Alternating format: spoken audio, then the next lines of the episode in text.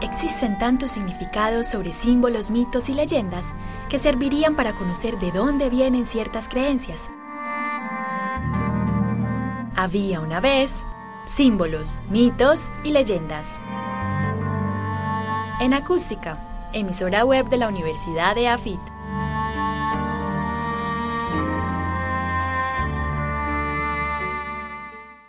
Había una vez símbolos, mitos y leyendas. El cabello tiene a veces significación energética. Cuando es abundante es un símbolo de fuerza y también de hermosura. Por el contrario, si el cabello es corto, significa austeridad, obediencia o servidumbre. Entre los germanos, la cabellera era símbolo de libertad y en tiempos remotos, las mujeres solteras llevaban el cabello suelto y largo, por esto, en las pinturas e imágenes se representa a las vírgenes de cabellos largos. También en el episodio de la Magdalena, mencionado por San Lucas, el cabello suelto y como flotando es símbolo de penitencia. En los indígenas, el cabello largo es un símbolo de fortaleza espiritual, sabiduría y liderazgo, según la visión cósmica indígena. Mientras más larga era la cabellera de un hombre, mayor era el respeto que le tenían. Dicen que antes de la conquista española se consideraba una deshonra llevar el cabello corto. Incluso era una medida para reprender a quien cometía un delito y se le cortaba para que esa persona sintiera vergüenza. También para los indígenas el cabello es un rasgo de masculinidad y depende también de la forma de peinado, que tiene varios significados. Por ejemplo, cuando se peina con una línea en la mitad, simboliza que una persona alinea sus pensamientos y conocimientos, mientras que si la persona está peinada con el cabello hacia atrás, significa confusión.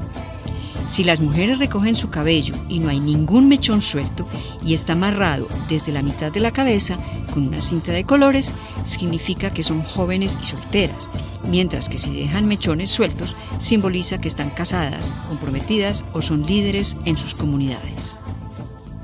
Para los indígenas amazónicos, el cabello es un símbolo de belleza física, pero más allá de ser un adorno, también es un símbolo de conocimiento, fortaleza física y espiritual. Dicen los indígenas que el cuidado del cabello es primordial. Lo limpiamos y aseamos con extractos vegetales y lo tratamos con huituk, un fruto del Amazonas, para que conserve su color negro. Los varones no permiten que nadie, excepto sus madres, hermanas o esposas, toquen su cabello. La costumbre familiar es peinarlo mientras comparten las vivencias del día o consejos. También es un momento para recordar a los antepasados.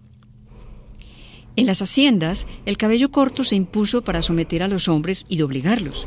Los hacendados jalaban el cabello, maltrataban a la gente e incluso hay historiadores que cuentan que violaban a los hombres que tenían el pelo largo. Eso abolió casi por completo esa tradición ancestral. Algunos datos fueron tomados del libro Diccionario de Símbolos y Mitos del Internet y el diario El Comercio. Investigación y narración por Beatriz Celina Mejía para Acústica, emisora web de la Universidad de AFIT en Medellín, Colombia. Existen tantos significados sobre símbolos, mitos y leyendas que servirían para conocer de dónde vienen ciertas creencias.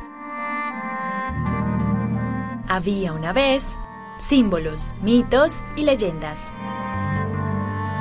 En acústica, emisora web de la Universidad de AFIT.